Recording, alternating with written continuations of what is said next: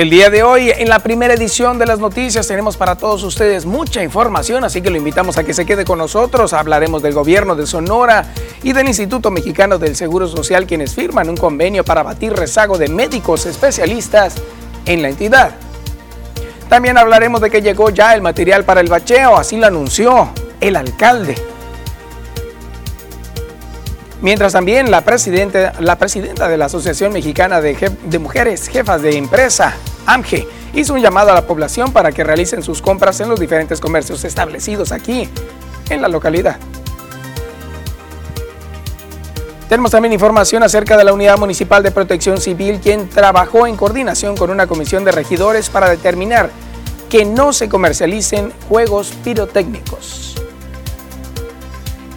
También se alista Cajeme para el desfile de este próximo día, 20 de noviembre. Le vamos a platicar cómo va a ocurrir. Mientras todo esto y mucho más, le invitamos a que se quede con nosotros aquí en la primera edición de las noticias el día de hoy, que es viernes ya. Viernes, gracias a Dios, viernes 12 de noviembre. Ahí estamos iniciando en este momento con toda la información para todos ustedes. Muchísimas gracias, como siempre, por estar al pendiente y encender su televisor, abrir esta ventana de información para que estemos en comunicación. Mi nombre es Fernando de Aragón y le doy la bienvenida a todos ustedes y también con todo el equipo de trabajo quien ha trabajado precisamente durante todo el día de ayer para recopilar toda la información para el día de hoy y tenernos a todos bien, bien actualizados. Hoy tenemos bastantes eh, detalles de lo que ha ocurrido en las últimas horas, pero también queremos que usted sea parte de esto. Recuerde, estamos en Facebook como Las Noticias TVP Obregón, transmitiendo en vivo esta información. Si usted la toma y la comparte, amigos, familiares, demás personas se enteran qué está pasando aquí en Cajeme, en Sonora, en México y en todo el mundo. También tenemos otra vía de comunicación que es la de WhatsApp. Recuerda, ahí puede estar enviando ya sea una felicitación, un saludo, análisis de la información o también por supuesto, ese reporte de la colonia donde usted vive, qué situación está viviendo, qué necesitamos que eh, tenga una solución. Por supuesto que también estaremos recibiéndolo 6442042120. Ya lo sabe, usted lo conoce, pero lo puede tener ahí anotado como su preferido también para que pueda enviar cualquier reporte de información. Hoy también tenemos muchos detalles de información acerca de la educación para padres con los profesionales. Estará aquí Francisco Arón Muñoz en un momento más. También hablaremos del cine, con Josian López. Él tiene muchas recomendaciones para el fin de semana. Una entrevista muy importante, por supuesto, con Cedesón, que estaremos pendientes de conectarnos. Más adelante tendremos los detalles al respecto. El clima, Marisol Dovala y los deportes con Poncho Insunza. Bastante información el día de hoy.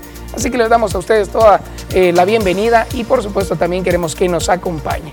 Hoy tenemos información que viene directamente desde Hermosillo, Sonora, donde usted ya eh, ayer le anunciábamos que estaba Andrés Manuel López Obrador, nuestro presidente, de visita en el estado. Y bueno, ¿qué es lo que está ocurriendo? Damos los buenos días a Rosalba Wong, quien está por allá, por supuesto, con toda la información. Adelante. Buenos días, muy buenos días amigos de las noticias. Feliz viernes. El día de hoy yo me encuentro por acá en la capital del estado, en Hermosillo, Sonora. Muy buenos días, Fer, un gusto saludarte como siempre. Estamos eh, específicamente en la base aérea militar número 18 de la capital del estado, donde en unos momentos más dará inicio la conferencia de prensa del presidente Andrés Manuel López Obrador. Si recuerdan a ustedes, les estuvimos platicando acerca de la agenda de trabajo del presidente que anunciaba que estaría en Canadá el día de ayer jueves y el día de hoy viernes por acá en Hermosillo, Sonora. Y bueno, en unos momentos más les vamos a tener todos los detalles de la información aquí en la conferencia matutina del presidente Andrés Manuel López Obrador desde Hermosillo, Sonora. Mientras tanto les platico un poco de lo que sucedió ayer en Cananea y es que se dio un avance a la revisión del plan de justicia para Cananea, donde se habla de un salto histórico con este plan de justicia y bueno, se llevaron a cabo algunas firmas importantes el día de ayer en el marco de estos acuerdos, de este plan de justicia. Eh, estuvo presente eh, el gobernador Alfonso Durazo Montaño, algunos integrantes del gabinete federal y también representantes del Grupo México. Y bueno, se habla también de las acciones que se están llevando a cabo entre estas dependencias para llevar a cabo este plan de justicia. Y bueno, parte de lo que se dio a conocer el día de ayer, acá en los trabajos que se hicieron en Cananea, se celebró el acuerdo entre el gobernador eh, Alfonso Durazo y el director general del Instituto Mexicano del Seguro Social, Zoé Robledo, para la transmisión en propiedad de donación del Hospital General, este que está ubicado al este del municipio por parte del gobierno del estado al IMSS, parte de un acuerdo que se llevó a cabo, así como una firma de convenio entre Grupo México y el gobierno de México en favor de los extrabajadores mineros de Cananea a fin de que puedan acceder a una mejor calidad de vida. Y bueno, esa es parte de lo que se vivió ayer en Cananea y hoy tendremos la información de Hermosillo Sonora. Regresamos con ustedes, seguimos en contacto. Gracias, eh, gracias Rosalba por esta información del día de hoy. Estaremos pendientes de todo lo que surja. Te vamos a seguir, por supuesto. Gracias, ahí está. Y bueno, tenemos el día de hoy bastante información que vamos a compartir con ustedes, con ustedes. Pero antes de irnos a la pausa, vamos a conocer cuáles son las conmemoraciones para un día como hoy. Si usted está celebrando algo, ya lo sabe, también háganlo saber. Hoy día es eh, Día Mundial contra la Neumonía. Así se da a conocer. Cada día 12 de noviembre se da lo, al respecto la información. Una enfermedad que causa en varias partes del mundo, sobre todo en la población infantil, que es la más vulnerable. Su nivel de mortalidad es tan alto porque en la mayoría de las ocasiones se le considera como un resfriado común o en el peor de los casos también se le relaciona con la malaria. Pero lo cierto es que cuando por fin es diagnosticado de forma correcta, muchas veces ya es demasiado tarde. Esta enfermedad, también conocida como pulmonía, es una enfermedad que provoca la inflamación de los pulmones por la presencia de una infección que es producida por, un, por virus y por bacterias, o incluso puede ser o uno o el otro, o pueden ser ambos. Así es como se da a conocer que un día como hoy se reconocen las investigaciones y se hace un llamado a la población para que acudan de inmediato ante cualquier síntoma que vaya agravando, cualquier síntoma de resfriado que vaya agravando. Y por supuesto también sabemos que el COVID-19 genera en esta época de pandemia ciertos eh, signos que podrían ser también eh, causantes de una, eh, una enfermedad más grave, como esta, en particular la neumonía. Vamos ahora con otro día en particular, que es el Día del Cartero. Así que esta, esta gran profesión, este gran trabajo realizado precisamente por infinidad de personas en todo el mundo, se da también el reconocimiento. Hoy también es Día del Empleado Postal. Desde 1931 se celebra este día gracias a la hazaña que realizó un trabajador postal, acto que fue premiado con la conmemoración oficial del día en honor a todos los empleados del servicio postal a cargo del presidente Pascual Ortiz Rubio.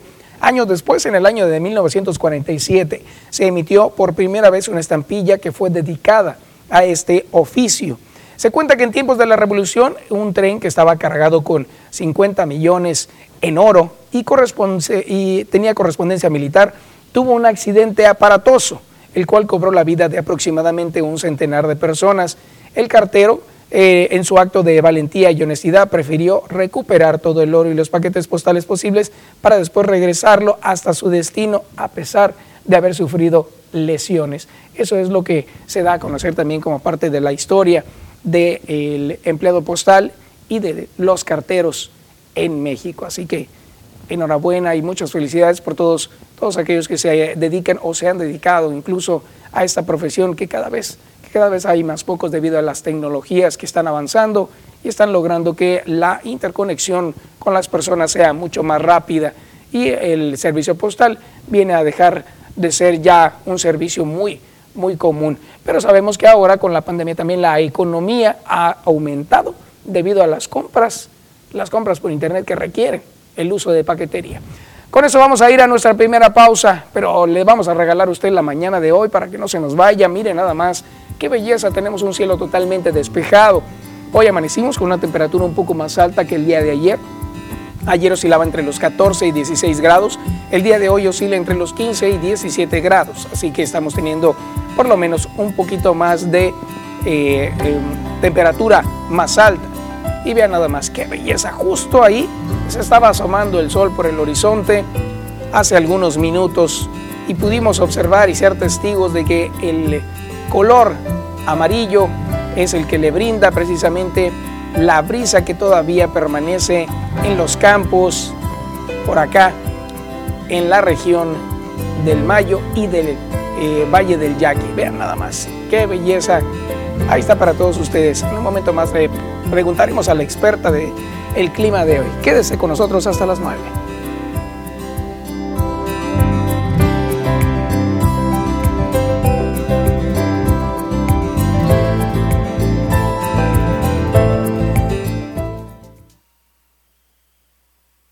Aquí andamos eh, precisamente saludando a todos ustedes a través de la red social Facebook. Gracias de verdad como siempre y como cada día estar con nosotros. Aquí ya estamos disfrutando del cafecito. Y mire, notará usted que ya tenemos una tacita diferente. Esta tacita es nueva, mire nada más. Y corresponde precisamente al aniversario de las noticias en esta nueva, en esta nueva edición la primera edición de las noticias ya tiene un nuevo formato, que tiene una nueva, eh, eh, nueva, nueva, estructura y también, por supuesto, nuevo equipo de trabajo que usted ha visto que año con año ha estado aumentando o disminuyendo, pero al final de cuentas ha sido eh, grato, por supuesto, ser parte de ella. Y mire nada más, cuatro años es lo que se conmemora. Pero por supuesto las noticias aquí en KGM a través de esta televisora llevan muchísimos años más, más de 50, más de 50 años. Así que eh, enhorabuena también por todo el equipo. Señor productor, Martín, Martín, que el día de hoy nos acompaña, felicidades también por todos estos años de trabajo. Así que ahí está el abrazo y la conmemoración. Oigan, queremos saludar a todos aquellos que ya están aquí a través de la red social. Gracias de verdad, como siempre, por estar eh, participando con nosotros a través de nuestra vía de comunicación en Internet. Hoy queremos... Ah, mire, ahí está, mire ya, ya sonó. Tenemos aquí el saludo para Juan García Aro, muy buenos días, muy buenos días también para ti, muchas gracias. Y saludamos también a todo el sur de Sonora, Navojoa, Álamos, Guatabampo, Echojoa y también llegamos hasta eh, la señal en Sinaloa, así que gracias hasta Sinaloa también por estar pendientes de la información. Y en un momento más, toda esa señal la vamos a lanzar hacia el norte. Ya, ahí estamos. Estamos saludando hasta Hermosillo, Sonora. Gracias a todos ustedes, a todo el gremio del Cebatis 11, de la generación 93-96. Abrazo enorme también para ustedes, muchas gracias, en la cual también eh, yo fui parte de esa generación, así que un abrazo enorme para ustedes. Vamos a quedarnos hasta las 1 de la mañana, los invitamos a que compartan. Quédense.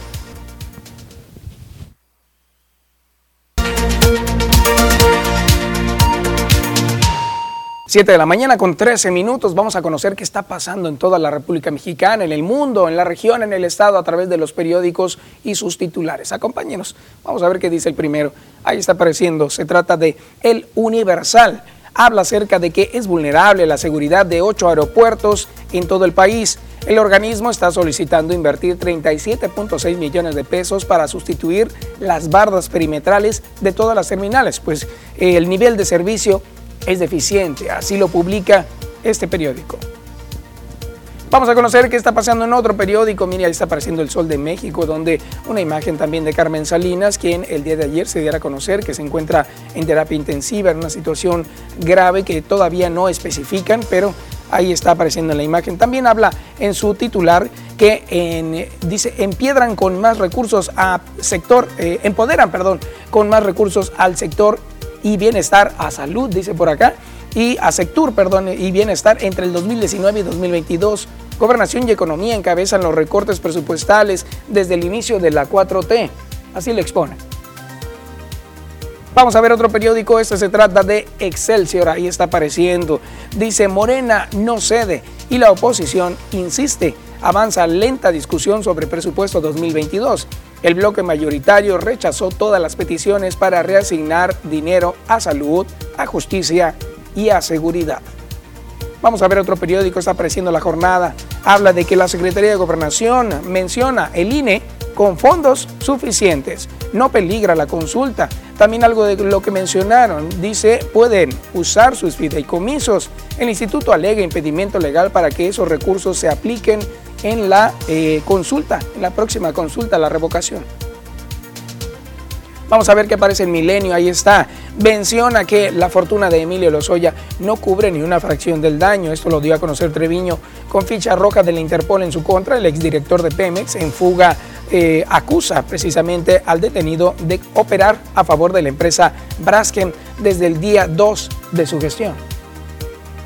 Vamos con otro periódico, está apareciendo Reforma, menciona, impone la 4T castigo. El INE tiene dinero, esto descarta revertir el recorte. Eh, en este caso también Morena les habla al respecto y responde el instituto. Está etiquetado y no alcanza para la revocación, eso fue lo que dijo. Vámonos con Expreso ahora acá en la región. Hablaremos de nuestro gobernador Durazo, quien busca abatir rezago de médicos. El IMSS y el gobierno firman un convenio. El gobernador y Zoe Robledo acuerdan convertir antiguo Hospital General en un osocomio eh, que sea IMSS Bienestar. Mientras tanto, vamos ahora con información del imparcial. El sorteo del buen fin. El SAT anuncia la fecha de sorteo para reembolsar eh, las compras. Se da a conocer que el SAT también dio a conocer el listado de los comercios donde los consumidores van a poder realizar estas compras y así también participar en los sorteos. Vámonos con el sol de Hermosillo. Habla del día de hoy, un día especial, el día del cartero, este oficio que ha cambiado con el paso del tiempo. Los avances tecnológicos, jubilaciones y hasta fallecimientos reducen la plantilla laboral del servicio postal aquí en Sonora. Vámonos aquí a la región. Está apareciendo el tiempo de medios Opson. Menciona que abatirán rezago de médicos especialistas, gobierno de Sonora e IMSS, al cual lo anunciaba también el Expreso, donde también eh, hace un momento Rosalba hablaba de este tipo de convenios. Vamos a ver ahora lo que aparece en el diario del Jackie. Una noticia que le vamos a preguntar a Poncho Insunza en un momento más. La serie se queda en casa. Los Yaquis de Obregón ganan 10 a 4 el tercer juego entre Mayos de Navojoa y finaliza así el, en cuarto lugar. La primera vuelta tiene 7 puntos. Vamos ahora con información de Tribuna. Tribuna del Yaqui dice un día después de que se reportara la desaparición del joven Lenny Duarte, de 30 años de edad, las autoridades notificaron que su vehículo fue encontrado calcinado en el Valle del Yaqui. Tenemos información de este portal de noticias Síntesis. Habla acerca de lo que está ocurriendo en el municipio de Cajeme. 13 exfuncionarios, 8 titulares de dependencias de la administración que encabezó Sergio Pablo Mariscal y de 5 paramunicipales habrán de ser citados por la Comisión Especial Plural al no encontrar la información que el mismo cabildo anterior votó para que se incluyera en el proceso de entrega-recepción. Le vamos a hablar de eso. Mientras tanto, como siempre, lo invitamos a que usted tome como favorito este espacio www.tvpacifico.mx. Aquí toda la información contenida que le acabamos de mencionar de los diferentes periódicos, incluso mucha más, donde se da a conocer que Andrés Manuel López Obrador deja ver la posibilidad del regreso de Santiago Nieto después de que él renunciara ante el escándalo que ya conocemos. Le daremos más detalles en un momento más. Recuérdelo, www.tvpacifico.mx. Ahí está Ahí está esa información, por supuesto, para que usted siempre esté al pendiente de ello. Y mientras tanto, también le queremos mostrar que estamos totalmente en vivo en la mañanera del día de hoy, allá donde se encuentra Rosalba Gómez. También está nuestro compañero Francisco Casañeda y está ah, ahí escuchando todo lo que está ocurriendo, en las declaraciones del presidente. Y en un momento más le vamos a dar toda la información de lo que está ocurriendo, algunos detalles de, de sus expresiones. Con esto vamos a ir a una pequeña pausa pero no queremos que se vaya, quédese con nosotros.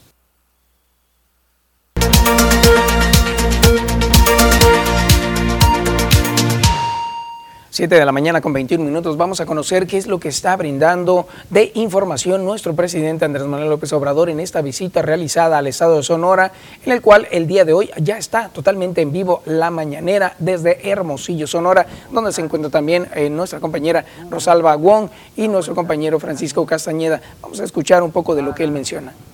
Iniciar la transformación económica y fundamentalmente social de nuestro país todo en beneficio de los trabajadores que durante el porfiriato no tenían condiciones laborales justas, no habían salarios justos, no había jornada de ocho horas, no había día de descanso, no habían libertades. Y en Cananea se inició el movimiento en favor de los trabajadores de México, de sus derechos, todo lo que quedó después plasmado en la Constitución de 1917.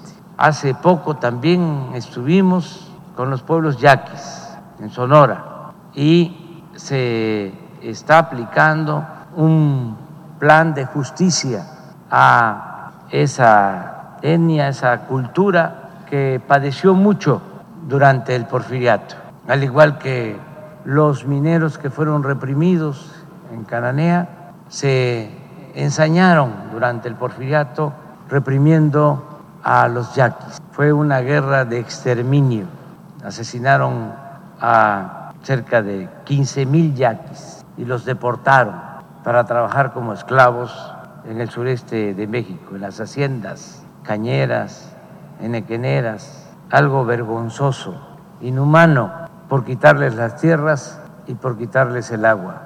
Ese es el Sonora profundo, el de Cananea, el de los pueblos yaquis y también este estado pues se incorporaron al movimiento revolucionario dirigentes muy importantes que en el periodo postrevolucionario gobernaron nuestro país, varios presidentes de México de Sonora. Ahora este estado está gobernado por Alfonso Durazo, que surge de un movimiento popular, democrático, como no se había visto en mucho tiempo en Sonora, porque aunque en Sonora ya había habido alternancia, al final de cuentas fue más de lo mismo. No hubo un verdadero cambio, una transformación. Ahí estamos totalmente en vivo viendo la entrevista eh, de esta mañanera, precisamente la cual las declaraciones, como ya es una tradición, nuestro presidente Andrés Manuel López Obrador emite al pueblo mexicano y bueno, ahí está dando referencia a situaciones, momentos de ocurridos aquí en México. En este caso acaba de tocar el tema también de los yaquis, que estaremos pendientes de ver cómo, cómo va a, continuar este tema durante el transcurso de la mañanera. El día de ayer hablaba de la huelga de Cananea, donde precisamente recordaba la importancia de esta huelga. Eh, donde se inició la transformación económica y fundamental del país, algo también que fue eh, comentado precisamente durante su visita. Vamos ahora con más información que tiene que ver también con nuestro presidente Andrés Manuel López Obrador, en el cual habla de una situación ocurrida el día de ayer, donde hace referencia a haber eh, regañado supuestamente al secretario de Salud, Jorge Alcocer Varela. Él negó haber hecho esta situación por los reclamos que ha recibido a causa del desabasto de medicamentos, aunque demandó ayer eh, mayor eficiencia para que las medicinas lleguen a todo el país. Eh, también le dimos a conocer esa información donde él reclamaba precisamente por la falta de medicamentos oncológicos en el IMSS y el presidente dijo que las medicinas se pueden comprar también en el extranjero, que no debe haber ninguna excusa para tener todos los medicamentos gratuitos. Dijo que su reacción ayer con el secretario de Salud fue porque a los tabasqueños se les sale la pasión, aunque es mejor el equilibrio. Escuchemos.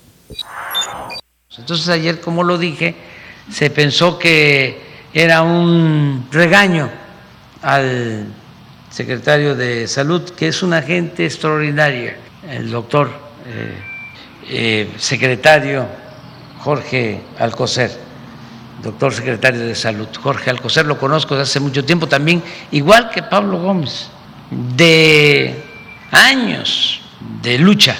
Sus eh, familiares, sus suegros eran abogados defensores de presos políticos. Y él se formó desde joven como los médicos de antes que iban a dar servicio a las comunidades, a los pueblos. Además, fue eh, escalando y es una eminencia, Premio Nacional de Ciencias, reconocido mundialmente en su especialidad y además hombre bueno, honesto, de convicciones. Muy bien, ahí, es, ahí pudimos escuchar precisamente al eh, presidente hablando de la situación donde, bueno, prácticamente podría decirse que hubo una disculpa ahí al respecto que se malinterpretó eh, porque se hablaba de medicamentos. Pero bueno, algo que también se habló dentro de esta conferencia mañanera es acerca del futuro que podría tener el ex titular de la Unidad de Inteligencia Financiera, Santiago Nieto, donde dejó ver la posibilidad que en un futuro podría reintegrarse al gobierno en otro cargo. Luego de este escándalo mediático por esa lujosa boda celebrada en Guatemala el pasado 6 de noviembre, Santiago Nieto se, se, vio en la necesidad de renunciar al cargo, pero López Obrador ha reiterado la confianza que tiene en él y la mañana de ayer eh, recalcó que es un abogado recto y profesional. Así que escuchemos lo que mencionó. No descartamos esa posibilidad, pero eh, tiene que pasar algún tiempo y tenemos que escuchar más a la gente sobre esto, que este, la gente opine. Eh, se actuó de esa forma porque él mismo presentó su renuncia, entendiendo de que era un escándalo que perjudicaba eh, la imagen del gobierno, la transformación del país. Ahí está la declaración del presidente, así que es probable esa posibilidad de que haya una reintegración de Santiago Nieto a gobernación. Bueno, ahí está. ¿Y usted qué opina al respecto? Háganoslo saber y con gusto estaremos pendientes de replicar información. Mientras tanto, una pequeña pausa y al regresar el avance deportivo.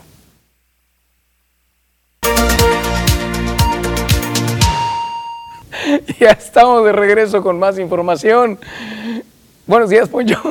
¿Qué? Veniste con todo, ¿no? Es viernes. Y es viernes, es viernes, digo, ¿no? De hecho, ayer, pues ya andamos con todo, pero hoy ya estamos eh, no, No, ya, ya, te veo, ya te veo, ya te veo. Sí, sí, sí. Ya, pues ya no, lo voy a... Querido, mi hermano. Ya, no lo vamos a mencionar. No, sí hay que mencionar. No, no, no, vamos entonces. Ah, Muchas gracias, Poncho. Oye, este, hablemos entonces de qué pasó entonces con los Yaquis y con los Mayos ¿Qué pasó? Pues bueno, la verdad que yo y mucha gente pronosticaba, la verdad, el, triunfo en esta serie que se le iba a llevar Navojoa por cómo venía jugando, por la ilusión de quedarse con los 10 puntos. Se quedan con los 10 puntos porque solamente necesitaban uno de los tres partidos que fue el primero el que ganaron, pero bueno, el día de ayer terminaron pegándole de nueva cuenta a los Mayos de Navojoa. Con esto el equipo de Yaquis asegura, pues se queda con la serie y además de eso, el conjunto de Obregón pues quedó en la cuarta posición del standing que le genera siete unidades, siete puntos. El equipo de los Mayos se queda en el primero con diez. Y bueno, el equipo de Yaquis el día de hoy se queda en casa para recibir a los tomateros de Culiacán. Los mayos de Navajoa van a casa a recibir a los venados de Mazatlán. Héctor Velázquez se queda con el partido, pero vaya que le sonaron la canica el día de ayer a Héctor Velázquez porque le conectaron eh, tres cuadrangulares en, ser muy cerca, ¿no? Dos espalda con espalda, otro en la misma entrada. Por otro lado, el día de ayer, los cuervos de Baltimore se metieron a la casa de los delfines de Miami allá en Florida y el conjunto de Baltimore se llevó el descalabro 22 a 10. El equipo de los delfines terminó pegándole en el inicio de la semana 10 dentro de la jornada de la NFL y por supuesto el día de hoy continuará la actividad de la National League Football lo que es viernes, sábado y domingo. Y bien sabes, Fer, el próximo lunes concluirá con el Monday Night Football la semana número 10 de la NFL. Y así están entonces los resultados. Te digo, Mayos de Navojoa se queda con 10 puntos en la Liga Mexicana del Pacífico, Guasave con 9, Jalisco con 8, el equipo de Obregón con 7, Culiacán con 6, Hermosillo con 5 y medio, Monterrey con 5. Mazatlán con cuatro y medio, el equipo de Mexicali con cuatro y los Cañeros de los Mochis en el fondo con tres puntos y medio. Así se quedan entonces. Muy bien.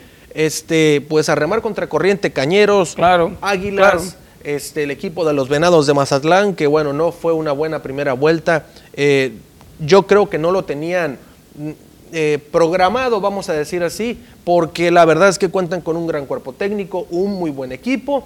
Pero bueno, yo creo que este, pueden revertir la situación más adelante el equipo de los Venados de Mazatlán, lo que es la segunda vuelta y a jugar con todo porque pues los cinco de abajo, o sea, de lo que es del sexto hacia el décimo, van a jugar con todo la segunda vuelta tratando de sobrevivir e irse a las primeras posiciones para poder quedar en una zona donde puedan entrar a la postemporada durante después de la serie navideña.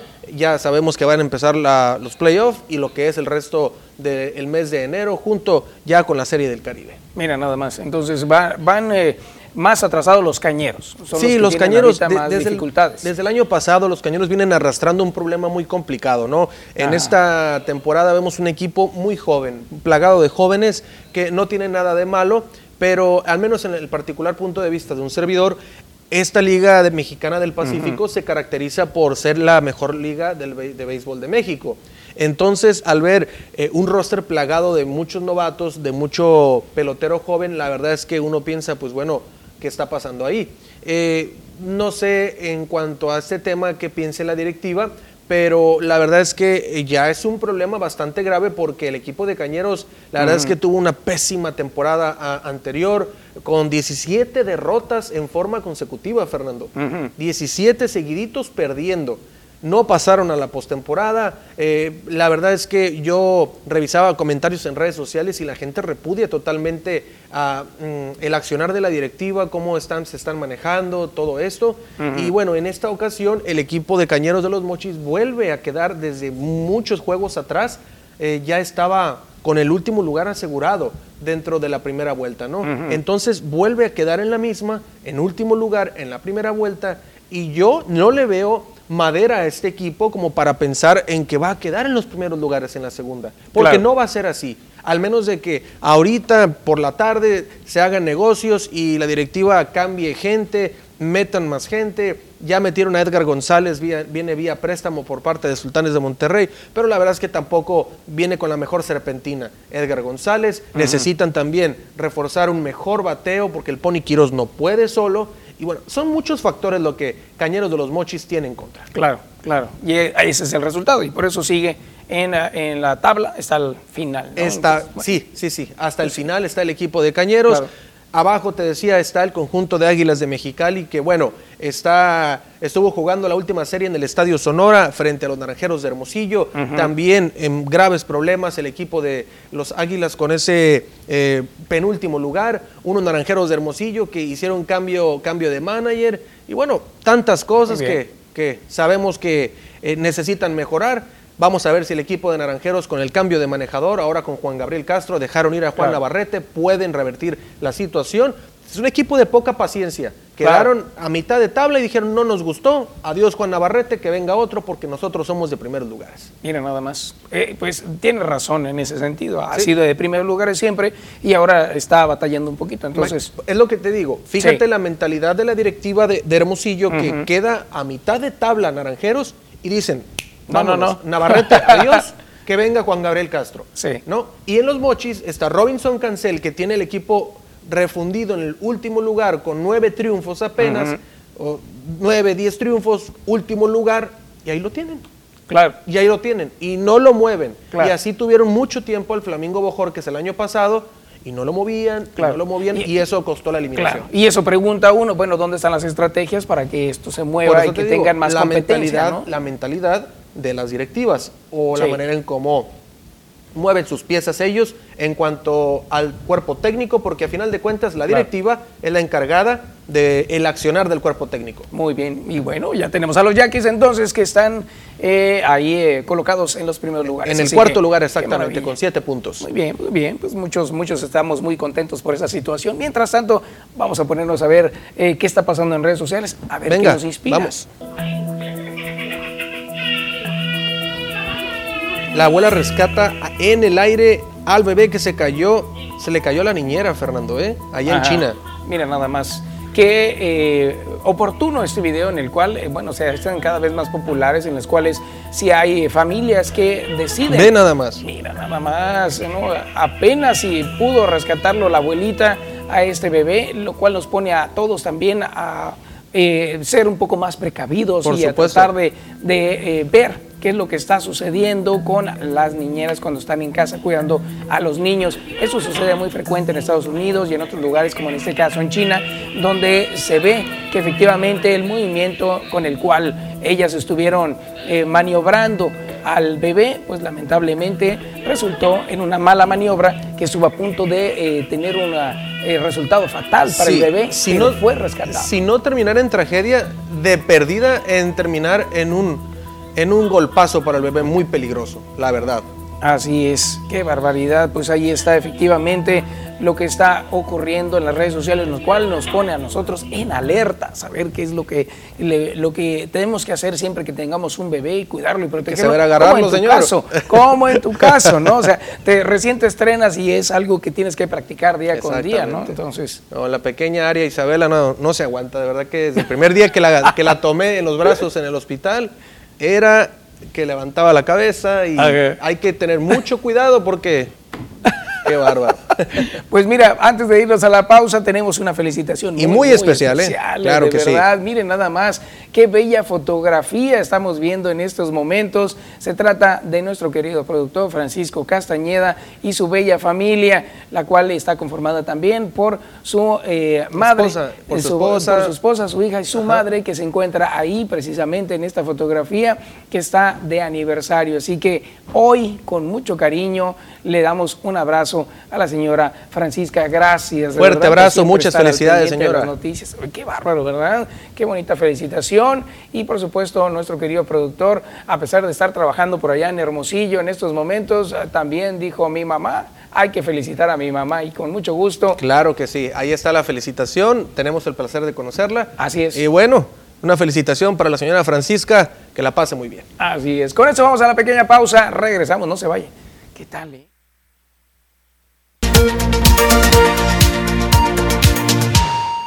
Estamos de regreso con más información, 7 de la mañana 47 minutos y vamos a conocer qué es lo que va a pasar los próximos días para la celebración del 20 de noviembre, donde se da a conocer que ya se alista precisamente el municipio aquí en Cajeme para esta próxima celebración. Aseguran que fue autorizada por la Secretaría de Salud. Escuchemos. Aunque muchos municipios como Guatabampo y Navojoa tomaron la determinación de suspender por segundo año consecutivo el tradicional desfile del 20 de noviembre con motivo del 111 aniversario del inicio de la Revolución Mexicana, en KGM no se seguirán estos pasos, anunció la subdirectora de Acción Cívica. Silvia María Camargo indicó que además este se desarrollará con la participación de las escuelas, con contingentes de 30 personas como máximo. Sábado 20 de noviembre a partir de las 8 de la mañana.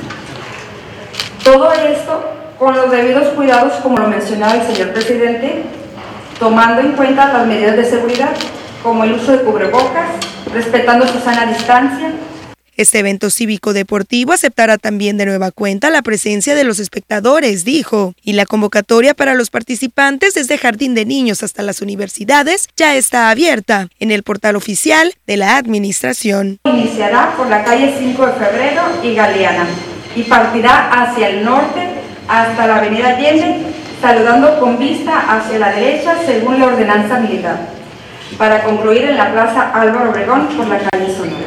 Todos nos tenemos la responsabilidad de cuidarnos con cubrebocas y con la sana distancia. Por lo mismo hacemos mención que va a ser menos de 30 participantes. Hasta 30 participantes por escuela. Con imágenes de Alan Soto para las noticias, Susana Arana. Ahí está la información precisamente de cómo es ya una posibilidad que se brinde este desfile. Y bueno, vamos ahora con otra información donde se da a conocer que van a prohibir la venta de pirotecnia de alto impacto. Vea. Para determinar que con motivo de las fiestas decembrinas y de fin de año no se comercialicen fuegos pirotécnicos que representen un peligro para la comunidad, la Unidad Municipal de Protección Civil trabajó en coordinación con una comisión de regidores. Lo anterior fue dado a conocer por Francisco Mendoza Calderón, quien indicó que para la venta de este tipo de artefactos se conformó un catálogo en el que se incluyeron únicamente aquellos que emiten luces o destellos y generan estruendos leves. El funcionario municipal hizo un llamado a los padres de familia para que eviten que los pequeños acudan a comprar solo la pirotecnia y particularmente a que estén acompañados de un adulto a momento de detonarla. Estuvimos trabajando con una comisión de regidores para ver ese tema y donde ellos solicitaron que nada más se vendiera pirotecnia eh, que no cause mucho daño. Entonces se llegó al acuerdo de puras luces navideñas. Va, va, va a estar, eh, esta temporada van a ser 15 días lo, de ese tipo de ventas. Eh, inspección y vigilancia va a dar los permisos y nosotros nos encargamos de la seguridad. Va a ser, yo creo que va a ser a partir del día 16 hasta el último día del año. Se hizo un catálogo donde son puras luces navideñas y, cosas que duran muy, muy, muy poco, muy pequeñas. Para las noticias, Jorge Salazar. Ahí está la información y bueno, es una solicitud para evitar también eh, muchas situaciones en las cuales se ven inmiscuidos los accidentes, los menores, que es también una de las problemáticas mayor en la cual hay estallidos y lamentables situaciones que han ocurrido y que esperan que en esta ocasión ya no ocurran debido a la prohibición de la pirotecnia. Con eso vamos a ir a una pequeña pausa y regresamos, no se vaya.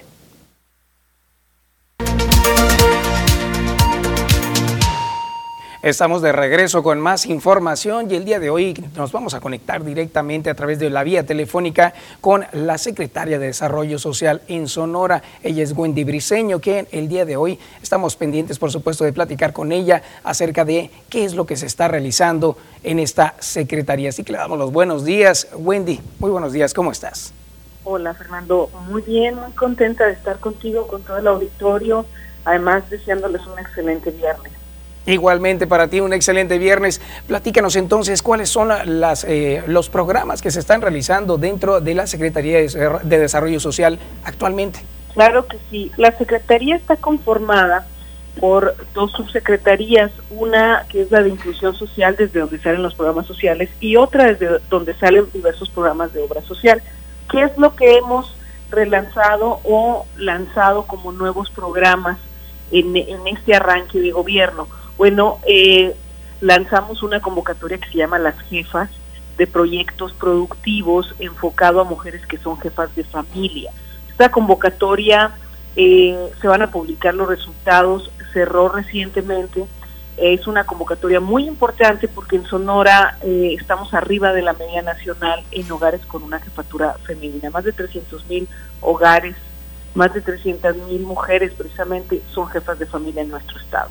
Entonces, este de las jefas es importante. Cerramos justo el sábado pasado también otro que tuvo mucho éxito, que es un programa completamente nuevo que se llama Cuidar a quienes cuidan, dirigido a personas que cuidan a su vez a algún familiar o alguna pareja, eh, por ejemplo, que tenga una discapacidad, una neurodivergencia, como puede ser el autismo o, eh, o cáncer. Eh, esta convocatoria es, es un programa piloto totalmente nuevo que pretendemos replicar con más, eh, más amplitud en 2022, igual que el de las jefas.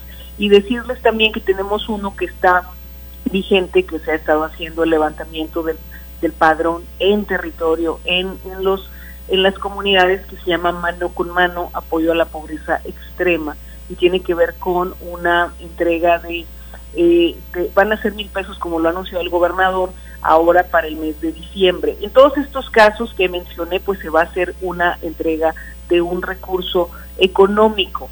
Decirles que también están vigentes programas de jornadas de servicios en las colonias que vamos a estar arrancando. Eh, ya en breve va a haber una, eh, se va a hacer el anuncio por parte de directamente del gobernador, eh, porque vamos a arrancar todas las dependencias en conjunto, pero aparte hay otras que vamos a estar haciendo como dependencias de desarrollo social y otras eh, y otras que trabajan junto con nosotros en diferentes colonias y territorios. Entonces, junto con la obra social que estamos haciendo, eh, esos son algunos de los programas de la Secretaría de Desarrollo Social y decirle a la gente que no se desanime porque si no ha podido entrar en este tiempo, pues va a haber un lanzamiento de estos programas pues con un nuevo presupuesto, con mucha más fuerza en 2022. Muy bien, y, justo esa era la, también una de las dudas que muchas personas han estado enviando aquí a la redacción, donde preguntan acerca de este tipo de becas, cómo sería el acceso, cuál es el procedimiento, cuáles serían los requisitos, dónde tienen que accesar. Mira, por ejemplo, para, para algunos de los, este de mano con mano que estamos comentando, pues tenemos directamente equipo de territorio que va a eh, diversas comunidades del estado eh, de la más alta necesidad. Todo es persona a persona, es decir, no es, digamos, listados, grupos, digamos, que alguien presente, no, es persona a persona para que sea muy directo el, el beneficio y el ejercicio del derecho. En estos otros programas que mencioné y que, eh, y que vuelven a abrirse para el siguiente año, esto es eh, directamente llenando una solicitud que está en la página de la propia cdson.go.mx, donde es una solicitud de información de tipo socioeconómica que nos permite tomar una serie de decisiones a la hora de, vamos a decir, dirigir los programas. Esa solicitud junto con requisitos pues muy básicos que son sencillos, se necesita la CUR porque es parte de, de, poder, eh, vamos a decir, consolidar los padrones, que hacen falta padrones en los temas de desarrollo social en Sonora, eso es importante decirlo, no hay padrones entregados a esta secretaría como arrancamos. Entonces todo eso es muy importante consolidar. Son requisitos muy sencillos. Eh, también el, el, personal directamente de la secretaría atiende a la gente. Si hay alguien que tenga por ejemplo, alguna duda sobre alguno de estos programas, también es importante que se comunique con nosotros. Te voy a dar unos teléfonos. Adelante. 6621 eh, 0837 60 6621 0837 39 también 6621 73 1805. Esos teléfonos, eh, esos teléfonos o directamente en la página donde además que aparece ahí un el, el, el, el loguito del WhatsApp, ahí se pueden también meter y expresar sus dudas o en nuestras redes sociales. Hay gente que puede meterse a Facebook, hay gente que puede meterse, hay otra gente que puede meterse a Twitter, o en las oficinas que tenemos en, en, varios casos que tenemos en, municipios, por ejemplo, como Cajeme, desde donde hubo mucha actividad para apoyar a la gente en esta integración. Eh, hubo ayuntamientos que también ayudaron, pero ojo, no suplieron, ayudaron a la gente a qué, a poder integrar y subir su documentación. Eso está muy bien cuando se hace con esa transparencia y esa claridad. Y esa es la colaboración que queremos tener también con los, con los gobiernos municipales de Sonora. Excelente, entonces tenemos la apertura de estos dos eh, proyectos en los cuales eh, poco a poco se va integrando también las personas y se da a conocer a través de la página de Cedezón y ahí están más, más eh, de los, el protocolo correcto para seguir a este, esta petición. Así es, pero ante cualquier duda, ahí están también los teléfonos. Aquí el tema es que todo mundo pueda acceder, dicho de la mejor forma, todo mundo que tenga esa necesidad, es importante. Qué maravilla, pues muy bien, ya esa duda que tenía mucha gente que ya había cuestionado, ya queda entonces ah, resuelta a través de la vía de comunicación que acabamos de abrir ya a través de esta línea telefónica. Eh, Wendy, Secretaria, muchísimas gracias por esta información del día de hoy. Te deseamos un excelente fin de semana. Gracias a ti, excelente fin de semana para todas y todos ustedes y a la orden siempre que necesiten que abundemos en las acciones que estamos llevando a cabo. Muchas gracias. Estaremos pendientes ahí de la comunicación eh, constante. Muchas gracias. Hasta luego. Ahí está, por supuesto, la secretaria de Desarrollo Social en Sonora, quien nos da precisamente ya, eh, nos aclara la duda al respecto de cómo acceder a estos beneficios de becas, apoyos que ya se han brindado a todas aquellas personas en situación vulnerable. Vamos ahora a una pequeña pausa, regresamos.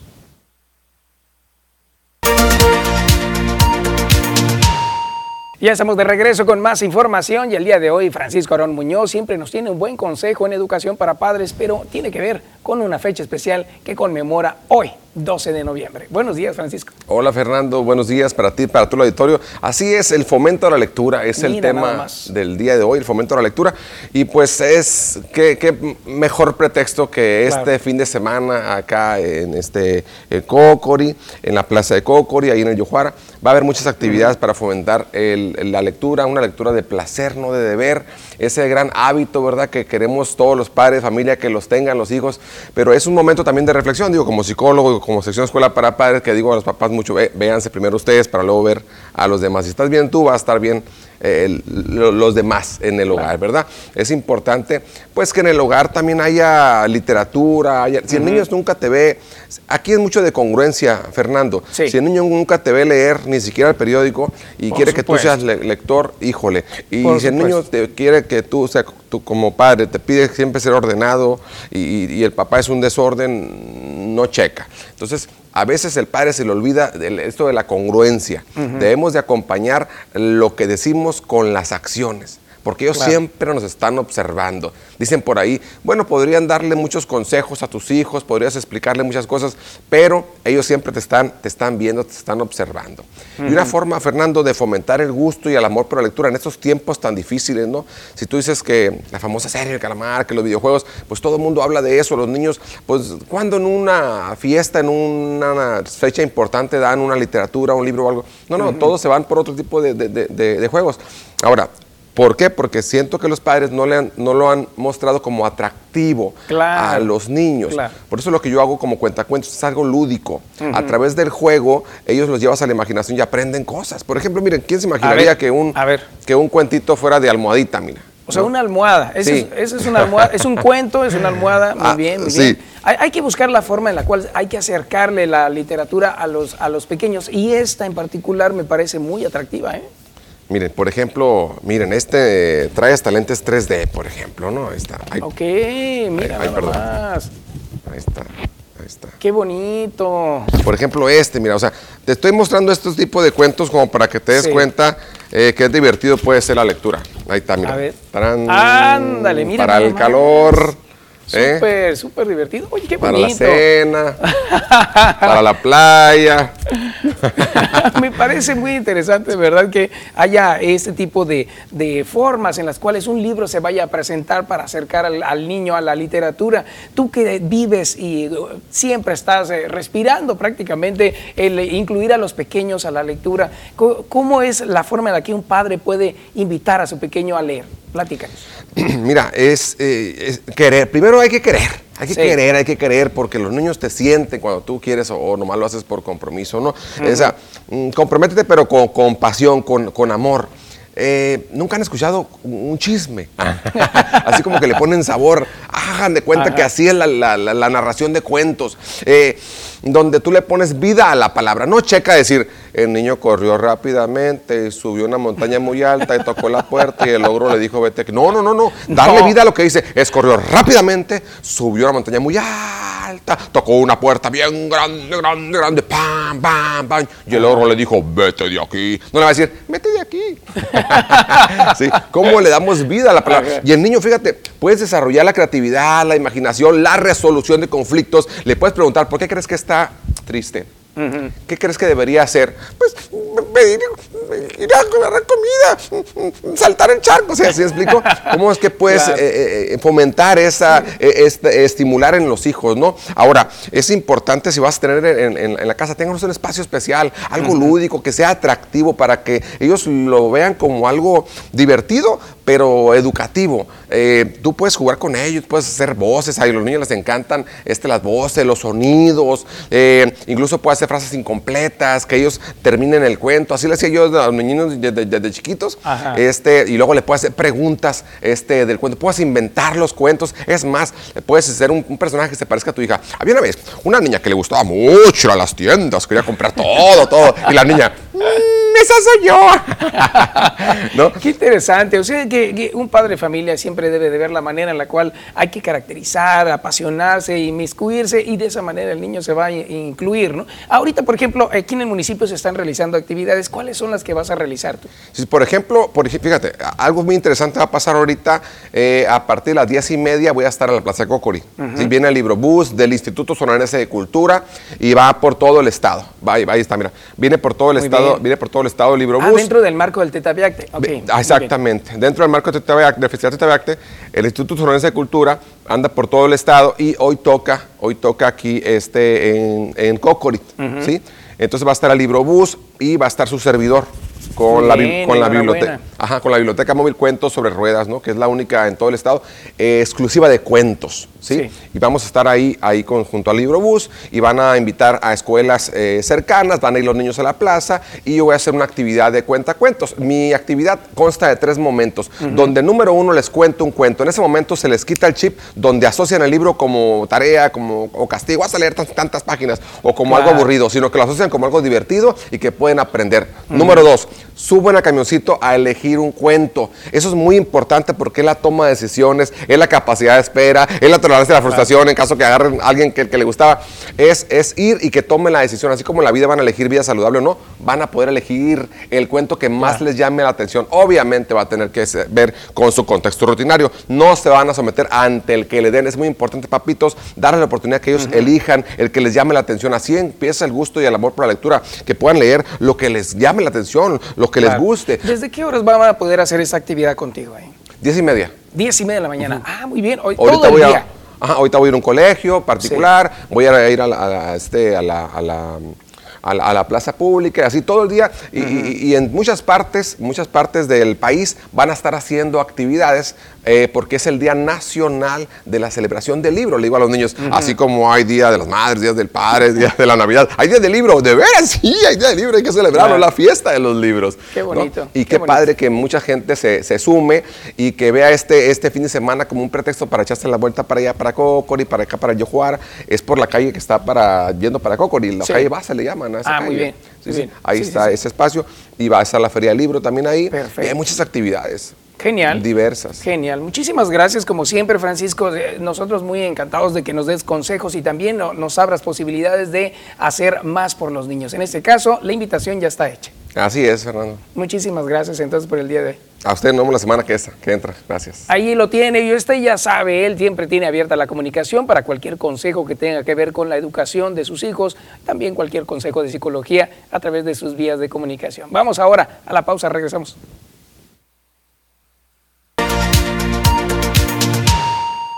Ya estamos de regreso con información y aquí poniéndonos al tanto ya con José López, quien tiene un consejo como siempre los viernes, la recomendación de cine. Buenos días. Buenos días, Fernando. Buenos días a todo el auditorio. ¿Qué tal si nos quedamos en casa este fin de semana? Me parece bien. Para los suscriptores de Netflix, que hay un gran número de personas que cuentan con este servicio de streaming y hay dos películas que llegan a estrenarse en esta plataforma. Vamos a empezar por una película muy hermosa visualmente y además que toca un tema que cuando te diré de qué se trata, eh, vas a decir, ¿cómo es posible? ya me estoy emocionando. Claro Oscuro se llama la película. Claro Oscuro. Claro Oscuro, es, es, así se llama en español, en inglés se llama Passing, está basada en una novela del mismo nombre, Passing, que, tiene, que significa hacerse pasar por y cuenta la historia de eh, una mujer, en, eh, bueno, de dos mujeres en la década de los 20 en Nueva York, eh, justamente en un periodo de, discriminación racial, que bueno, es algo que todavía no, no ha terminado. obviamente ha habido avances en los derechos civiles, en Estados Unidos sobre todo, de, para los afroamericanos, pero en esa época en particular era cuando eh, libremente había una lucha eh, eh, racial importante y una discriminación profunda en la sociedad. Y cuenta la historia de una mujer, Claire, que ella es mulata y se hace pasar por blanca. Incluso está casado, está casada, perdón, con un hombre sumamente racista. Entonces, eh, su amiga, eh, que estamos viendo en pantalla, bueno, ahí están, ahí están las dos, eh, le dice, oye, pero tú eres, eres afro, o sea, ¿cómo? No, es que no. Y ahí ella engaña incluso al marido, y el marido, que es sumamente racista, no se da cuenta que está casada con una mujer mulata. Entonces, ahí hay una profunda reflexión sobre el tema y sobre todo desde el punto de vista de la lucha de las mujeres cómo se sentían las mujeres de esa época, cómo vivían su sexualidad, cómo vivían este desplazamiento racial y cómo al mismo tiempo reconocer que si eres blanca, tenías manera de escalar socialmente, tenías eh, mayores libertades, tenías este... Eh, y, aún así, siendo blanca, también la mujer en general estaba desplazada en ese, en ese tiempo. Claro, claro. Una película de mucha reflexión, muy bien actuada, con un blanco y negro hermoso, eh, una película, es película de actuaciones. E, e, esto de que la hayan puesto en blanco y negro, esa deliberación de, de, que se vea un poco más exquisita, se me hace que también tiene que ver con la trama. Por supuesto que tiene que ver con, la, con, la, trama. ya me está, ya me está Lo blanco y lo negro, ¿eh? ¿no? Lo blanco y lo negro. Siempre es ese dilema durante toda la película y la reflexión está ahí entre lo blanco y lo negro, totalmente. Qué interesante, de verdad. Y qué, buena recomendación. Muy buena película. Y siento que, que va muy ad hoc también con eh, el movimiento precisamente feminista que eh, en la actualidad se ha vuelto cada vez más constante, la voz, el eco es, mucho más fuerte. Y esta película está retomándolo, pero de la época de los 20, ¿no? y, es una, y además de la lucha racial, que es algo que todavía no termina. Claro. Ahora, una película de policías. A ver. Así se llama. Una película de policías. Se llama. ¿Cómo ves? Una película de policías. ¿Cómo la pensaron para.? Es esta película del director Alonso Ruiz Palacios, una película mexicana que llega a, esta plataforma de Netflix mm, como documental, pero en realidad yo, yo diría que es un docuficción. Ah, es una película que mezcla la parte documental, pero también la parte de ficción. Y hay un juego ahí de que no sabes si lo que estás viendo es documental 100% o ficción 100%. Como la bruja de Blair. Bueno, bueno, la bruja de Flair, eh, bueno, la en bruja momento nos hicieron creer que nos era hacían creer que era un, documental, pero era 100% ficción. Claro, Aquí no, aquí sí hay elementos de, de documental y es una reflexión atrevida, audiovisual que combina este la parte documental y elementos de ficción. Es una película que da voz a una de las instituciones más controvertidas de México, la policía, y desentraña las causas de la crisis de impunidad que afecta al sistema de justicia. Eh, hemos, se ha platicado siempre, no nomás en nuestra ciudad, cómo los policías a lo mejor están mal pagados, no están entrenados, no tienen el equipo necesario, hay corrupción. Obviamente también hay policías eh, eh, que están en la justicia y por el lado del buen servicio, pero en general la población mexicana tiene una imagen de así, de este gremio de la policía, no nomás en nuestra localidad, sino se replica eh, en todo nuestro país. La película aborda precisamente ese tema, se adentra en esta reflexión sobre si eh, los policías qué piensan, qué sienten, qué sueñan, eh, qué piensan de su trabajo, por qué les gusta su trabajo, por qué llegaron ahí, en fin, exquisito documental o docuficción que vale muchísimo la pena eh, ver. Estuvo en el Festival de Morelia, estuvo en el Festival de Berlín, ganó este, eh, eh, el oso en el Festival de Berlín también. Y es una gran apuesta ahorita reciente del cine de este año y ojalá le vaya bien también en los próximos premios y en los próximos festivales. ¿no? Pues se ve que sí, se ve que sí eh, va a tener eh, un futuro muy promisorio, la verdad, debido a todo, lo, a todo el buen recibimiento que ha tenido en el mundo. Entonces, y ya la catalogan como de las mejores películas del cine mexicano hasta qué, ahorita. Qué interesante, qué interesante conocer esto. Además, a pesar de que el nombre generalmente te relaciona con otra circunstancia, en realidad también es deliberado. Es como, como hacer una serie, algo de sarcasmo, ¿no? Exactamente. Tiene su parte de humor, sarcasmo, y este, o sea, está, es, una, es una, está llena de matices muy importantes, interesantes de ver. Se saborea muy bien. Inclasificable, algo así. O sea, no, no puedes decir encajonarla tan fácilmente. Claro, claro. Pero vale mucho la pena. E, e, esta actriz es increíble, de verdad. Tiene una forma De, de, decir y de hacer las cosas que llama mucho la atención. Una actriz mexicana muy reconocida. Exacto. Y cuando, eh, si no conocemos a los actores con mayor razón tú piensas, ah, es, es, es, documental, o sea, sí es real. Y al rato dices, no, es que sí es real, pero está combinado con con una actriz que está haciendo, ¿no? Como para que ocurran cosas, ¿no? Es, un deleite ver la película. Qué maravilla y qué buena recomendación, como pues siempre. Gracias por estas recomendaciones del día de hoy. Ya me dejé, me, quedé picado, las voy a ver las dos. Pues ahí está. Quienes quieran ir a la cartelera comercial, sigue Eternals, es una película que vale la pena. Sigue Dune también en la cartelera para quienes eh, quieran echarse la vuelta. Genial, ya, ya la vi. Ya la vi, sí la vi. No me vayas a regañar, pero sí la vi. Espero que veas estas dos para el próximo viernes. Va, estaré entonces. Gracias, José. Gracias a ti, nos vemos el próximo viernes. Nos seguimos en Twitter, José López, estamos en comunicación, claro que sí. Ahí estaremos pendientes. Y por supuesto, usted sígalo para que vea más de las críticas, de las buenas películas y recomendaciones. Vamos a la pausa, regresamos. Ya estamos de regreso con más información y el día de hoy nos acompaña el licenciado Martín Jaramillo. Él es de Extensión de Cultura de Itson y hoy nos trae información acerca del evento próximo que se van a realizar ahí en las instalaciones. Pero Ojo, escuche cómo van a suceder. Muy buenos días. Buen día. Antes de cualquier otra cosa, agradecer mucho el espacio aquí a la Noticias TDP por, por permitirnos compartir con la comunidad cajemense la información sobre este Festival de las Artes Simpson, la vigésima edición que se llevará a cabo de la próxima semana, el 16 al 19 de noviembre, ahí a través de las redes sociales de Cultura Itson. Te comentaba hace un momento que en esta ocasión la edición de, la edición número 20 del Festival de las Artes Simpson se va a realizar en vía remota.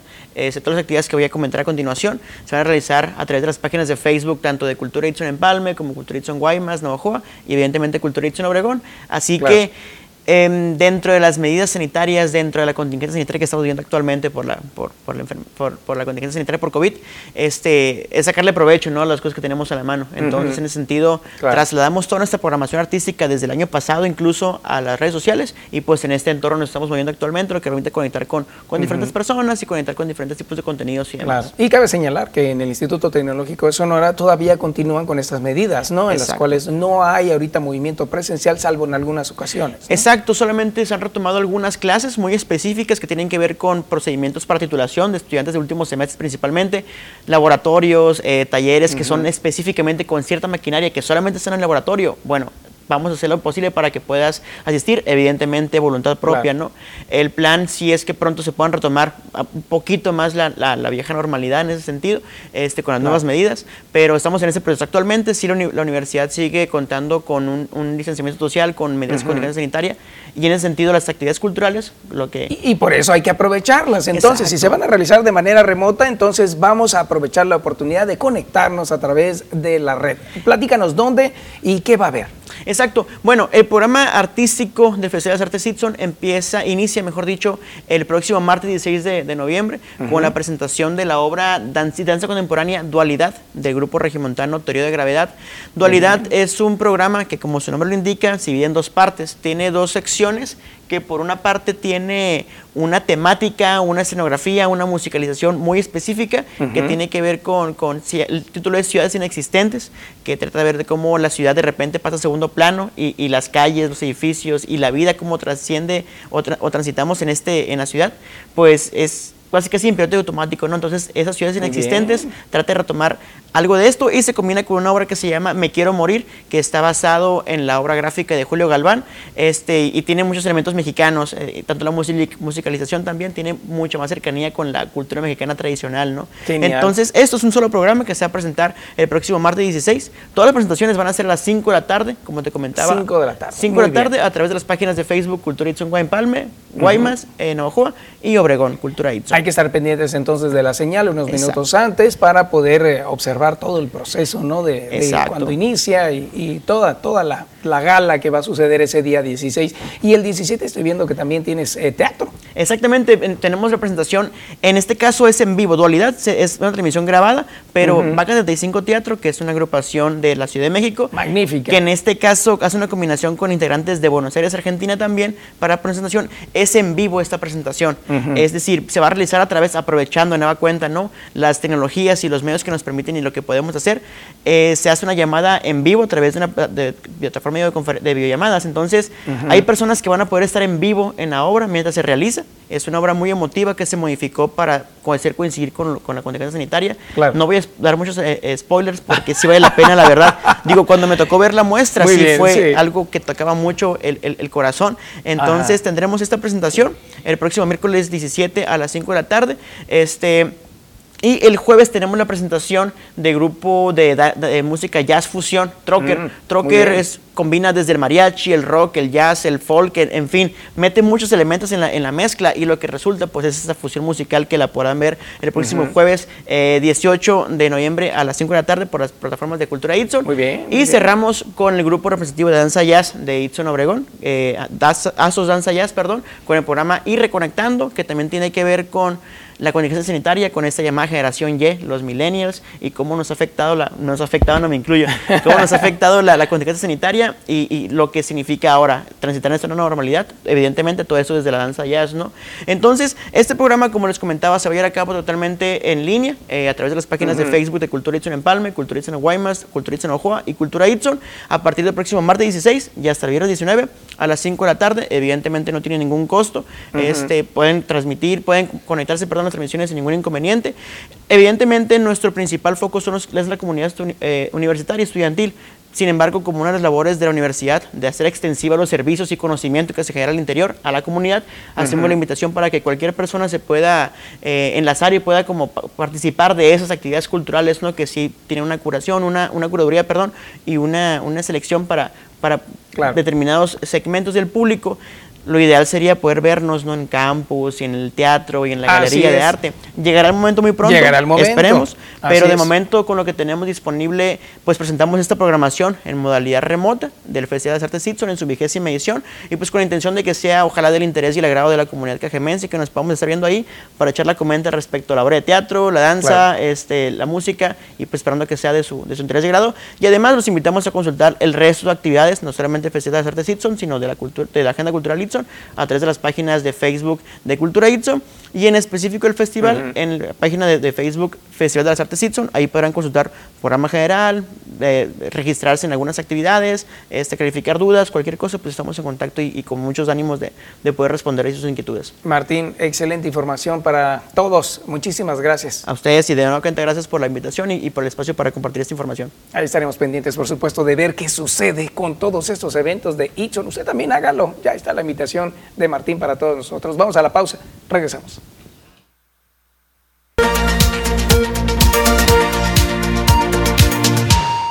8 de la mañana, 34 minutos, y vamos a conocer en este momento cuáles son las condiciones del clima para el día de hoy, para el fin de semana, para que usted se prepare con Marisol Dovala. Muy buenos días, Marisol. ¿Qué tal, Fer? Muy buenos días. Como siempre, te saludo con mucho gusto. Y sí, mira, lista con todos los detalles del pronóstico del tiempo, porque lo comentas perfectamente. El fin de semana hay que estar bien informados. Y por supuesto que estaremos ahí con toda la información contigo. Adelante. Iniciamos, Fernando, haciendo nuestro recorrido por la República Mexicana, nuestro viaje para conocer las temperaturas al momento en algunos puntos importantes del territorio nacional. Esta mañana en el norte, Tijuana despierta con una temperatura de 23 grados, una condición de cielo despejada, 12 grados centígrados para Chihuahua, La Paz con 21 grados, el sol radiante esta mañana, vea usted en todo su esplendor. Ciudad de México nos reporta una temperatura de 12 grados y en el sur de la República todavía continúa ambiente caluroso. Nos concentramos en nuestro estado, en Sonora, para conocer también las temperaturas al momento en los diferentes sectores, temperaturas y condiciones de cielo. Navojoa, esta mañana de viernes, 17 grados, una condición de cielo mayormente soleada, 16 grados para Ciudad Obregón, una condición de cielo mayormente soleada, 18 para Guaymas y la capital alcanza los 17. El pronóstico extendido para Navojoa, temperaturas y condiciones de cielo el fin de semana y parte de la próxima tenemos valores mínimos en la temperatura de 10 grados máximas que alcanzarán los 35 y predominan las condiciones de cielo soleado. Veamos en Ciudad Obregón, hagamos nuestro recorrido para conocer también las próximas jornadas. Aquí tenemos valores mínimos en la temperatura de 11 grados máximas que alcanzarán los 36, predominando las condiciones de cielo mayormente soleado. Veamos en Guaymas, Conozcamos también el pronóstico extendido, las temperaturas mínimas. La mínima nos marca los 16, máximas que alcanzarán los 32 y tenemos cielos completamente despejados. Por último, en la capital de Sonora, en Hermosillo. Veamos en la capital los próximos días. Valores mínimos de 12 grados, máximas que alcanzarán los 34 y vea usted qué belleza. Cielos completamente despejados para este fin de semana y parte de la próxima. Pasemos ahora rápidamente a conocer también la fase lunar, que esta se mantiene como cuarto creciente. La salida a las 14 horas con 5 minutos y la puesta a la 1 con 32. La salida del sol esta mañana de viernes, ya fin de semana, se registra a las 6 con 38 minutos y la puesta a las 17 horas con 29. Fernando, hasta aquí el reporte meteorológico de esta mañana. Muchísimas gracias Marisol por la información y bueno, ya estamos pendientes de que este día, por ejemplo, va a ser un poco más caluroso que cualquier otro. Así es, Fernando, y además las condiciones de cielo despejadas. Este fin de semana vamos a poder disfrutar de mucho sol en todo el estado de Sonora. Muy bien, entonces hay que cuidarnos de las bajas temperaturas en la mañana y en la noche, Marisol. Muchísimas gracias. Por supuesto, Fernanda, hay que seguirnos cuidando de estos cambios en la temperatura. Que tengas un excelente fin de semana. Igualmente para ti, ahí está. Muchísimas gracias, Marisol, como siempre con toda la información que cada fin de semana, nos, eh, cada día nos tiene el clima para los próximos días. Hoy para el fin de semana, así que prepárese, mucho, mucho calor. Tenemos ya las 7 de la mañana, perdón, las 8 de la mañana, 37 minutos. Vamos a la pausa, regresando, ya viene los deportes.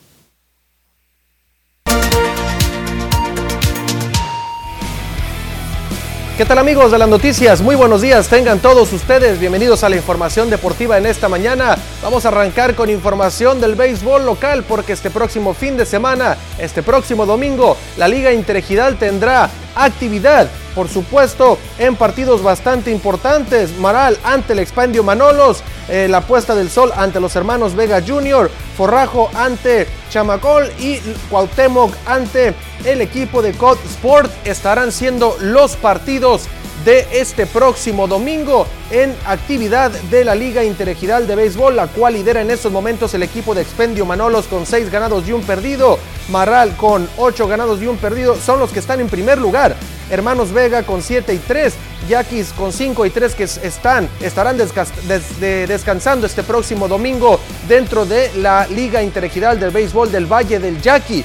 Vamos con información de los Yaquis de Obregón y los Mayos de Navojoa porque concluyó el duelo de tribus en el estadio Yaquis con saldo a favor para la escuadra de Ciudad Obregón. Héctor Velázquez con una noche buena entre comillas porque le sonaron feo la canica anoche, pero se llevó ahí por supuesto las palmas de la afición de Ciudad Obregón y la serie fue para los de casa. Ciudad Obregón se queda con la serie, la empató en el segundo y en el tercero terminó pegándole a los Mayos de Navojoa para amarrar los siete puntos. Navojoa ya había hecho su trabajo de amarrar las 10 unidades en el primer partido. Al ganarlo, aseguraron la primera posición en la primera vuelta. Ahí están las posiciones entonces, así quedó la primera vuelta en esta Liga Mexicana del Pacífico. Mayos de Navojoa liderando la primera mitad, algodoneros en segundo lugar con los nueve puntos, con ocho el equipo de los Charros, con siete el equipo de Yaquis en cuarto, en quinto lugar los Tomateros de Culiacán con seis puntos. Ahí están abajo entonces los Naranjeros de Hermosillo, el equipo de Sultanes de Monterrey con eh, otro número de unidades, el equipo de Venados de Mazatlán en octavo, después vienen los Águilas de Mexicali y en el fondo estos Cañeros de los Mochis que no encuentran la puerta de salida de esa racha tan negativa en la que se han metido desde el año anterior. Nueve ganados y más de 20 juegos perdidos solo en esta primera vuelta. Ni siquiera las 10 victorias pudieron llegar los verdes. Vamos a ver qué sucede más adelante con este equipo que no se ve por dónde pueda levantar tanto la directiva como la gente del cuerpo técnico y los jugadores, ya que tienen un roster bastante limitado y muy joven. Pero así entonces está la tabla de posiciones. A remar contracorriente los cañeros, los águilas, venados, sultanes, porque son los que quedaron más abajo en esta primera mitad de la Liga Mexicana del Pacífico en su temporada 2021-2022. Vamos a continuar con información, vamos al fútbol internacional porque esta tarde noche, en punto de las 7:10 de la tarde, el equipo de México visita a los Estados Unidos en duelo de eliminatoria con CACAF allá en los Estados Unidos, para ser específico en la ciudad de Cincinnati, en el estado de Ohio. Una sede en la cual está buscando el país de las barras y las estrellas la hostilidad de la gente hacia los jugadores mexicanos. Obviamente lo está buscando eh, de la mejor manera posible, deportivamente hablando sin que pase a mayores absolutamente nada, pero también quieren sacrificar un poco de dólares, meter poca gente al estadio, pero que no haya ningún alma mexicana que pueda hacer sentir como en casa al cuadro azteca, porque se están jugando tres puntos, los cuales pueden acercar mucho más a cada uno de los países para entrar a la próxima Copa del Mundo.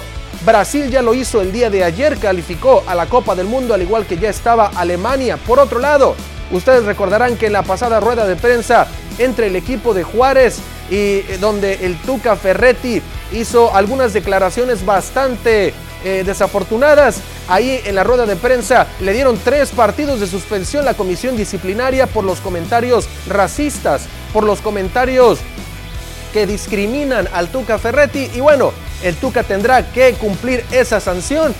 Dijo que era de broma, pero bueno, a la comisión disciplinaria eso no le importa. Para la comisión hay que tener un respeto hacia todos y es totalmente cierto. El Tuca Ferretti entonces fuera tres partidos en la cancha. Por otro lado, malas noticias en el Barcelona.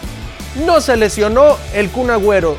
Todo mundo lo pone con que ya tendrá que poner fin a su carrera y es que durante unos exámenes médicos presentó arritmia cardíaca y el cardiólogo del club le recomendó al Kun Agüero retirarse del fútbol profesional porque estaría poniendo en riesgo su vida al estar corriendo por muchos minutos dentro de las canchas de fútbol.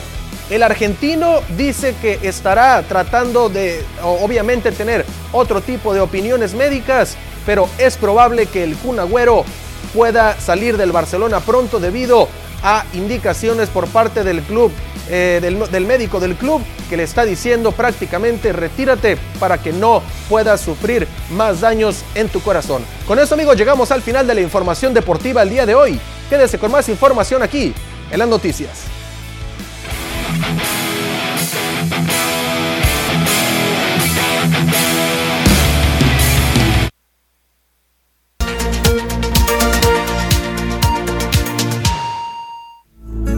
Estamos en la recta final de la programación para el día de hoy, pero queremos darle la información acerca de las finanzas para un día como hoy, 12 de noviembre, viernes. Si usted está planeando ir hacia Estados Unidos porque ya cumple con todos los requisitos para poder cruzar la frontera, la cual se abrió este lunes reciente, usted puede cotizar el dólar a una variación en porcentaje para un día de hoy que eh, ha tenido una pequeña baja, se aprecia, eh, se deprecia el 0.29% quedando en 20.55 unidades según datos de Bloomberg.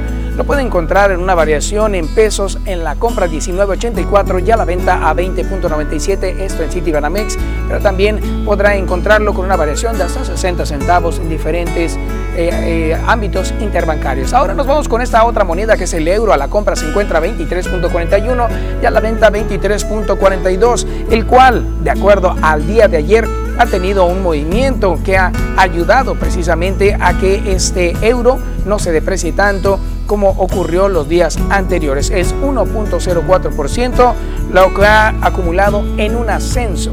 Esto gracias al el acomodo precisamente de la situación financiera en los países europeos. Ahora vamos a ver otra información. Esa información tiene que ver con este consumo que se da en los locales aquí en Cajeme. Está invitando a AMGE a que consumamos aquí. La presidenta de la Asociación Mexicana de Mujeres Jefas de Empresa, AMGE, de Ciudad Obregón, hizo un llamado a la población en general para que realicen sus compras en los diferentes comercios establecidos en la localidad. Elisa Morales Gutiérrez destacó que las micro, pequeñas y medianas empresas establecidas en Ciudad Obregón son las que generan el mayor número de empleos, no solo en Cajeme, sino a lo largo y ancho de la geografía estatal. Agregó que el hecho de que los cajemenses realicen sus compras en las empresas locales coadyuva a generar estabilidad económica en la región. Nada más recordarles que eh, las MIPIMES, las micro, pequeñas y medianas empresas que están ahorita eh, en nuestra localidad y pertenecen a esta plaza y a los demás centros comerciales de la ciudad, representan el 78% de la generación de empleo eh, en Sonora. Por eso es muy importante impulsar nuestras empresas locales, porque al hacerlo ayudamos a contribuimos a que se generen buenos empleos, a que se genere estabilidad económica y no nada más económica, sino también emocional. Recordemos que cuando una familia, cuando un, este, pilar de una familia tiene un sustento seguro, transmite seguridad a las personas con las que convive. Para las noticias, Jorge Salazar. Ahí está la invitación precisamente para lograr que la economía se siga moviendo aquí en nuestro municipio. Y nos vamos a ir de este municipio hacia la Perla del Mayo, donde se habla acerca de las comparecencias que están solicitando por parte de esta nueva administración en Navojoa, Sonora. Siguen las comparecencias ahí en la Perla del Mayo. Hoy acudieron eh, tres, el día, el día de ayer acudieron tres exfuncionarios más a hacer declaraciones. Y la alcaldesa exalcaldesa Rosario Quintero Borbón se presentó ante la Comisión Especial Plural de Entrega a Recepción para responder a los cuestionamientos derivados del dictamen elaborado por la Comisión Especial Plural del proceso Entrega-Recepción. Durante más de dos horas, Quintero Borbón respondió a las observaciones de los regidores en temas sobre el excesivo pago de horas extras, sindicalización de empleados de confianza, endeudamiento en el OMAPASC, eh, también eh, pago discrecional de, convención, de convenios de comunicación, la inoperatividad del Consejo Municipal de Concertación para la Obra Pública, entre otros rubros más de interés para todos los navojoenses. Hasta el momento, los resultados finales de las comparecencias no han sido informados, ni tampoco si habrá o no alguna denuncia oficial más por el presunto desfalco de recursos públicos, al menos allá eso todavía no lo han dado a conocer, pero así fue lo que ocurrió en Navojoa, Sonora. Y nos quedamos también allá en la Perla del Mayo, donde buscan jóvenes representar a Sonora y Navojoa en el próximo encuentro de alterofilia, pero eh, ocupan recursos para lograr este tipo de acciones. Veamos. Para lograr poner en alto el nombre de Navojoa y Guatabampo a nivel nacional, un grupo de cinco jóvenes buscan llegar a San Luis Potosí al Encuentro Nacional de Alterofilia. Ana Sofía Cubillas es una de las deportistas ya subcampeona nacional que busca seguir apostándole a este deporte, para lo que requiere recursos. Para el viaje de cinco días, los jóvenes ocupan costear su inscripción, el hotel, el traslado y las comidas, lo que asciende a aproximadamente 50 mil pesos, dijo. Y aunque han realizado actividades como la venta de sodas y otras más para recaudarlos, poco han avanzado. Sí requerimos del apoyo para nosotros impulsarnos y poder competir, porque realmente somos jóvenes que estamos interesados en otro estilo de vida fuera de hacer desorden, que nosotros estamos interesados en poder representar a nuestro país, poder representar a nuestra ciudad y también ser el orgullo de nuestros padres. Otro de los campeones de este deporte conformado por el levantamiento de pesas recordó que el año pasado este encuentro se llevó a cabo en línea con resultados positivos, pero ahora se realizará de manera presencial. Se dice que es un nacional para formar una selección, ¿no? para, eh, para poder representar a nivel eh, ya nacional, internacional, perdón, en competencias panamericanas. Samuel Ponce, quien ganó dos medallas de plata y una de bronce el año pasado, pero que ha reunido más de 15 en los últimos años, es otro de los deportistas que solicitó el apoyo de la población para lograr seguir adelante hasta las competencias internacionales. Con imágenes de Jesús Gastelum para las noticias, Susana Arana. Y ahora nos vamos con otra información que también tiene que ver precisamente con las escuelas, pero acá el club Yaquis y eh, sus deportistas llegan a las escuelas. La primera en visitar fue la general Ignacio Pesqueira. Con un mensaje emotivo, el club de béisbol Yaquis llegó a la Escuela Secundaria General número 1, junto a sus deportistas y exalumnos. René Arturo Rodríguez, presidente del club, expuso que esta acción se estará replicando en otras escuelas de la educación básica, media y media superior, en busca de acercarse a la población con palabras de aliento y motivación. Estamos buscando mejores eh, seres humanos, eh, no nomás los Yaquis de Obregón, sino nuestro municipio, nuestro estado, nuestro país eh, muchachos con mejores valores y, que, y que puedan ayudar al levantamiento de este país. Acompañados también de Yaco, los exalumnos, ahora integrantes del equipo tricampeón, platicaron a los alumnos y padres de familia sobre el cómo un día dentro de esas aulas soñaron con ser beisbolistas, lo cual se cumplió. Los sueños se cumplen, ¿no? Este, sobre todo pues trabajando y, y dedicándose el 100% este, y echándole ganas a lo que uno quiere, a lo que uno uno imagina poder llegar a ser. El director del plantel escolar, Jesús Martínez Duarte, destacó la presencia del club y de sus jugadores, pues los alumnos resultaron motivados con los testimonios de vida y el mensaje de superación. Con imágenes de Alan Soto para las noticias, Susana Arana.